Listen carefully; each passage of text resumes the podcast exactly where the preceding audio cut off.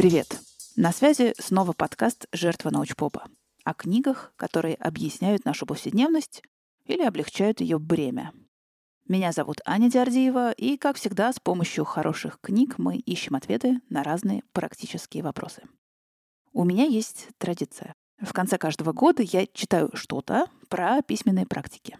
В прошлом году, примерно в это же время, я сделала эпизод с залихватским названием «Почему имеет смысл вести дневник в 2022 году?»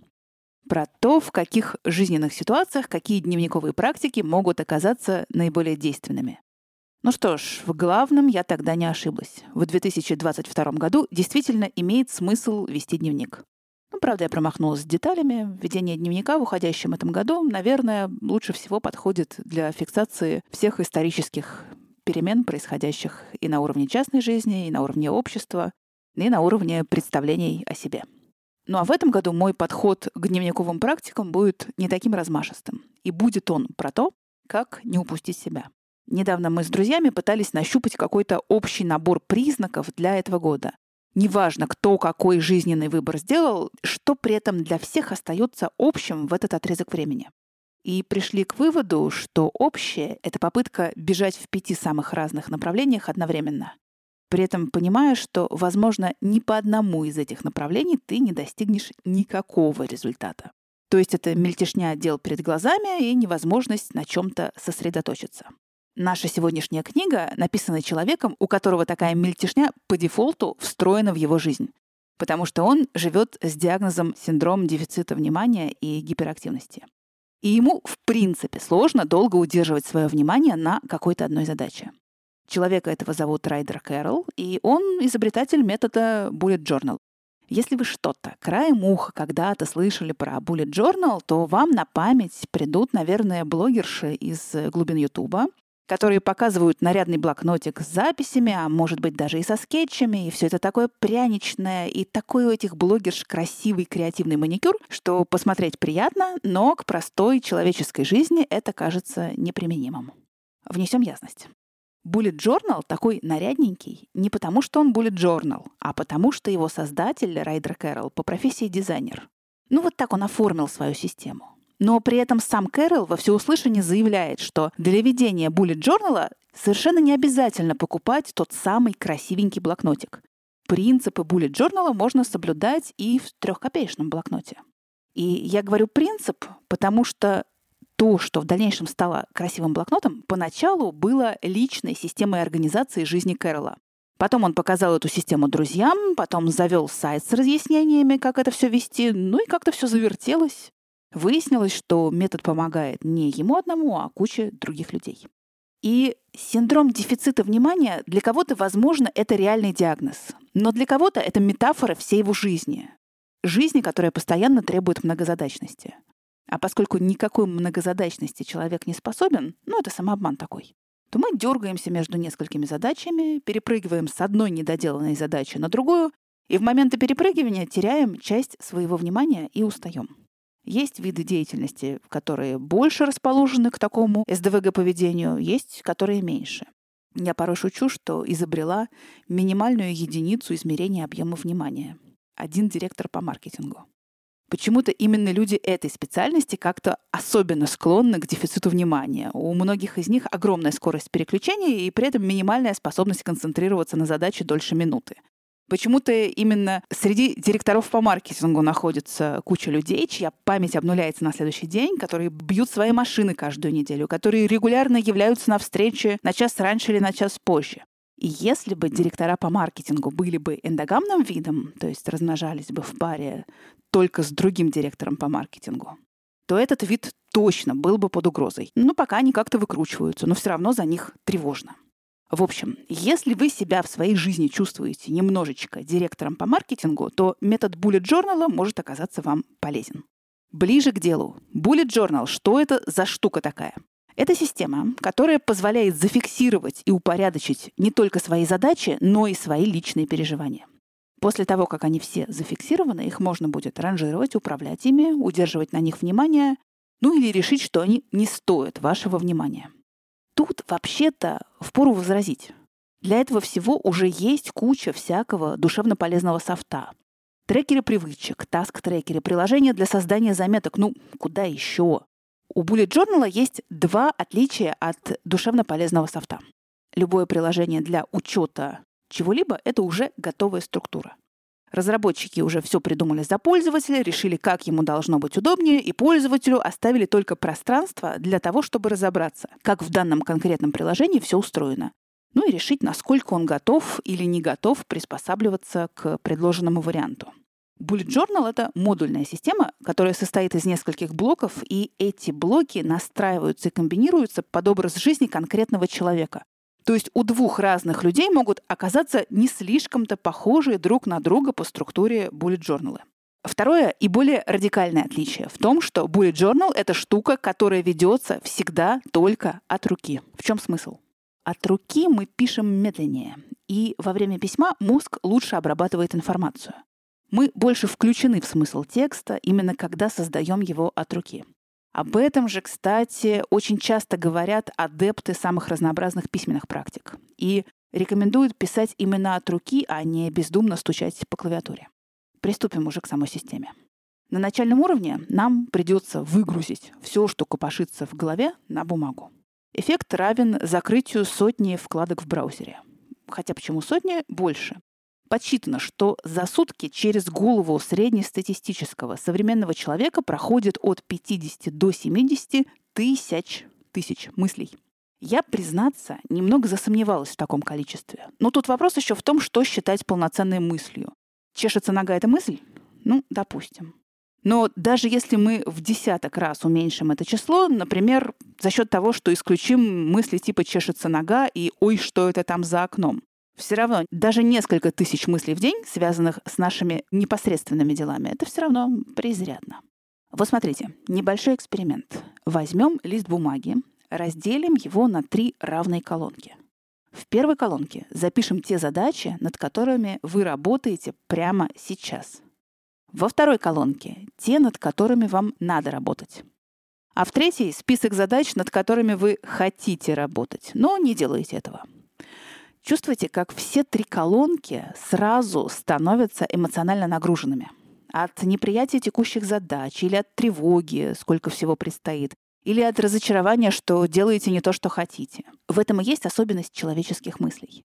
Они не только являются байтами информации, но и тянут за собой эмоции. В общем, согласимся с тем, что мыслей у нас много, и они тащат за собой чувства, и что вкладочки в браузере все-таки нужно закрывать, чтобы оперативку не подвесить.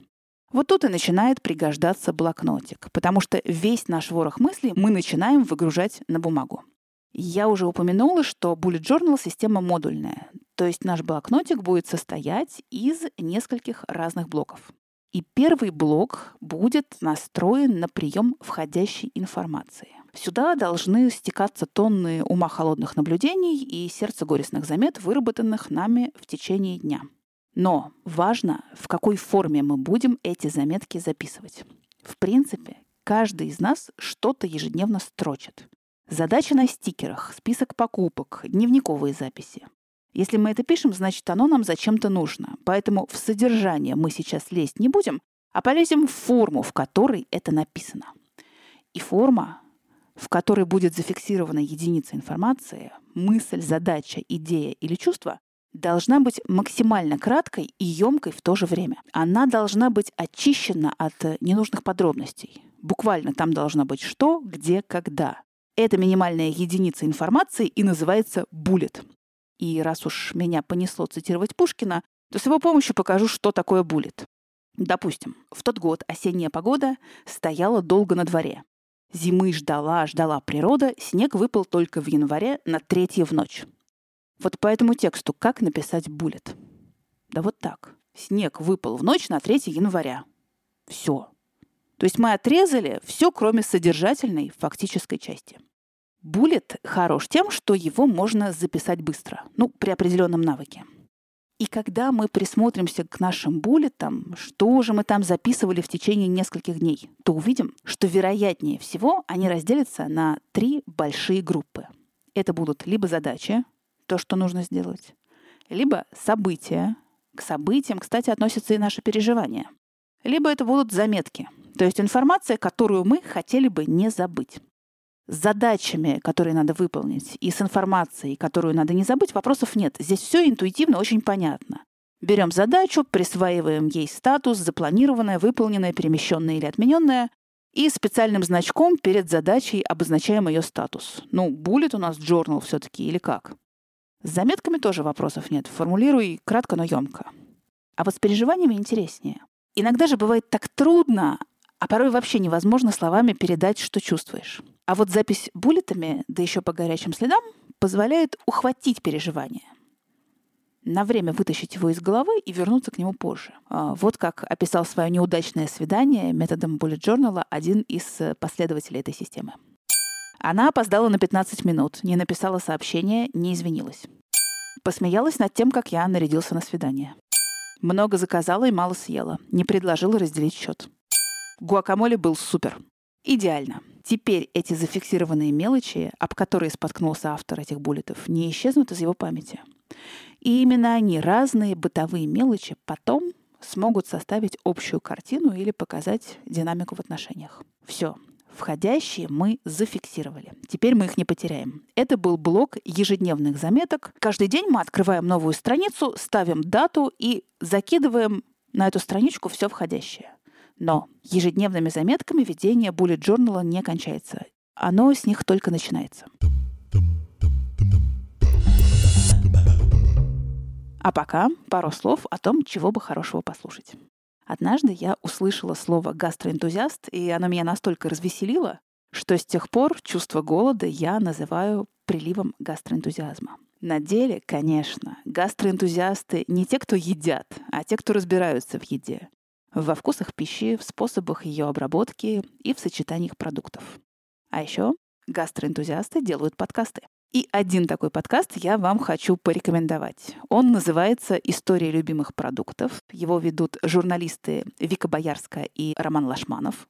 И каждый эпизод посвящен какому-то отдельному продукту. От зефира до колбасы, от кофе до чипсов. Но главное, что подкаст не только про еду. Он про вкусовые ощущения и про ту часть человеческой культуры, которая с этими вкусовыми ощущениями связана. Здесь, в этом подкасте, можно узнать, что такое выученный вкус, почему нам нравятся или неприятные те или иные вкусы, название какого продукта можно дословно перевести на русский язык как э, чепуха на постном масле, и какое отношение имеют армянские иммигранты к повальному распространению йогурта по всему миру. А еще, ну, между делом. Из каждого эпизода можно подхватить один-два совершенно нетривиальных рецепта или способа сочетания продуктов. Ссылка на подкаст «История любимых продуктов» в описании этого эпизода. Движемся дальше по методу Bullet Journal. Формально у нас есть еще два других базовых блока, которые называются ежемесячник и ежегодник.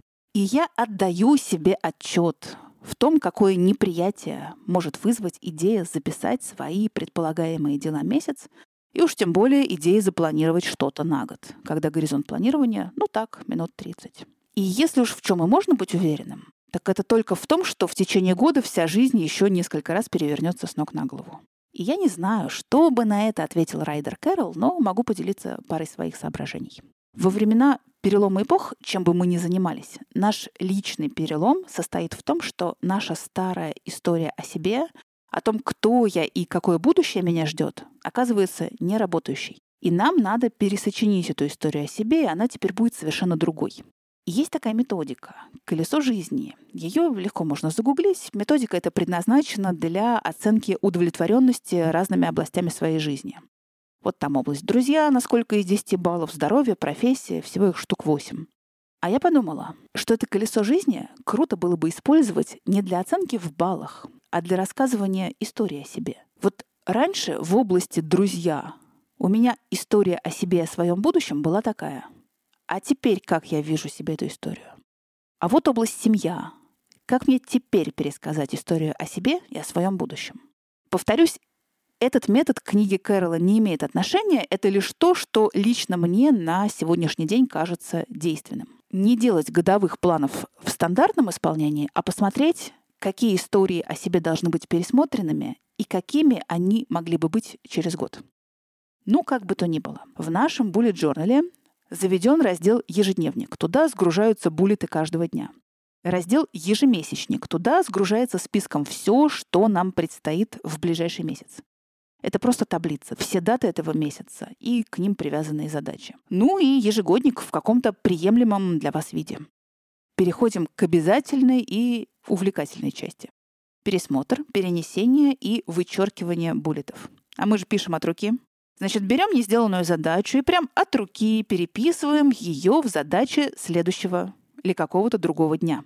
Канцелярия, урок чистописания. Однако ж в этом есть своя логика.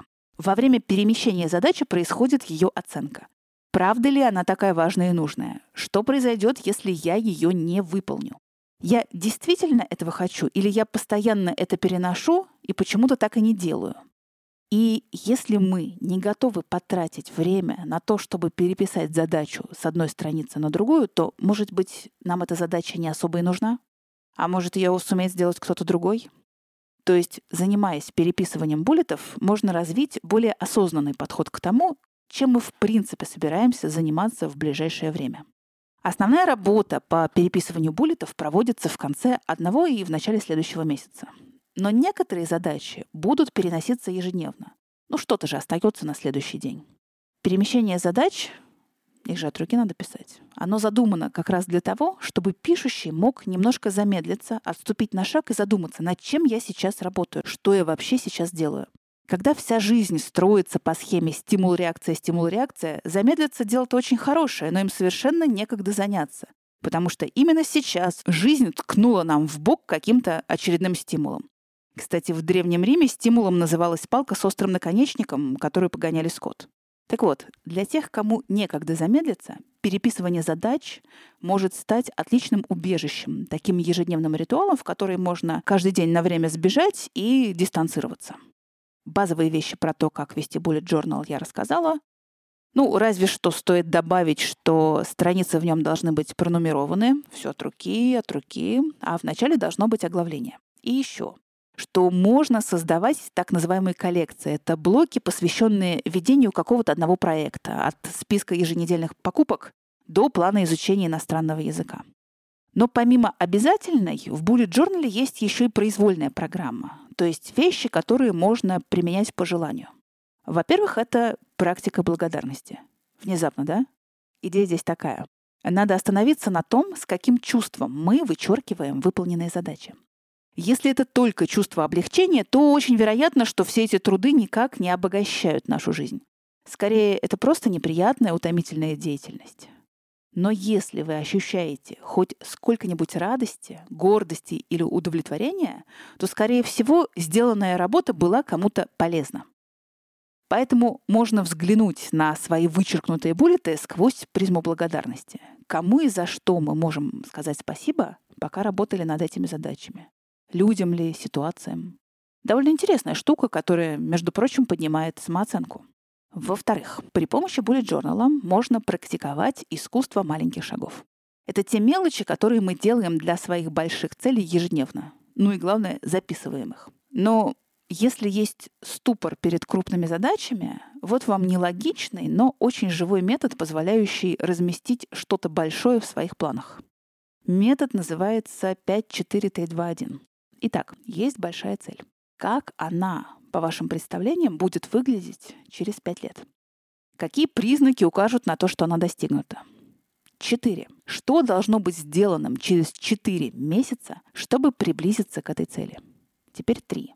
Три — это три недели. Что вы можете сделать за три недели для достижения своей цели? Далее два дня. Нам нужен план по этой цели на ближайшие два дня. И, наконец, один.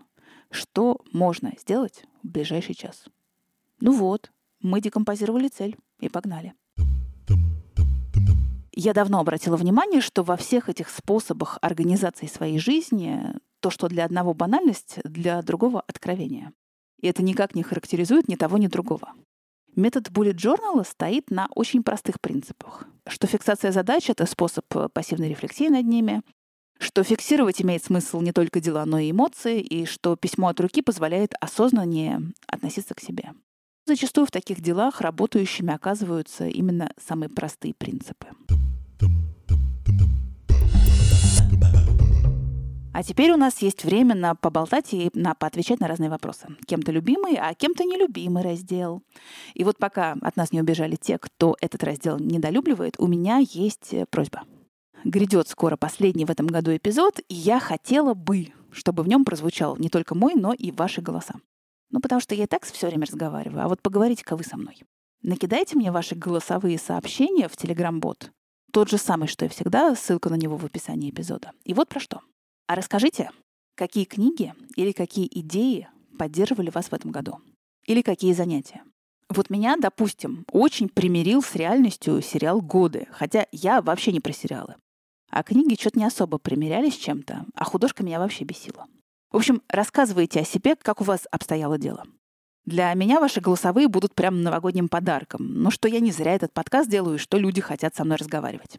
Ну а теперь вопросики из ботика. За последнее время несколько человек написали, что при прослушивании подкаста у них в каком-то месте начинается наложение дорожек друг на друга, а потом оно проходит. Ну, я такая, опаньки, ну, конечно, рано или поздно это должно было случиться с человеком, который отправляет написанное, не перечитав, и заливает подкаст, не переслушав. Полезла в исходники, там все в порядке. Порасспрашивала тех, кто написал, и выяснилось, что у всех есть кое-что общее. Все, кто мне написал, слушали подкаст через Яндекс Музыку. Получается, что этот рассинхрон какой-то специфический баг Яндекс Музыки. Я написала в поддержку, но когда они это все починят, науке неизвестно. Но если вы найдете какие-то другие баги и ошибки, не стесняйтесь, пишите о них мне, это совершенно нормально. А теперь вопрос из ботика. Такой. Я только начал делать свой подкаст и не могу решить, заводить ли Boosty, Sponsr или какие-то другие способы монетизации. Можете рассказать с точки зрения трендов, растет ли со временем число подписчиков, насколько это зависит от популярности подкаста? На что рассчитывать? Так, ну у меня для вас два ответа, короткий и развернутый. Короткий такой. Не надо искать смысл там, где его нет. Но там можно найти прикол. А теперь развернутый. В общем, Boosty и же с ними я завела ради эксперимента. А, у меня такая была идея. Мне хотелось измерить численное значение репутации. Что это значит? Ну, что на свете вообще-то полно медиа, блогеров и так далее, которые работают по этой модели, когда часть контента доступна всем, а часть платная.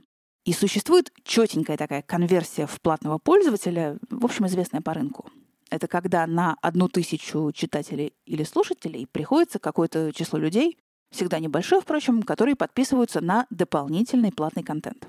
В чем тут разница? Что у каждого такого медиа или блогера уже наработана определенная репутация, а у меня ее вроде как нет.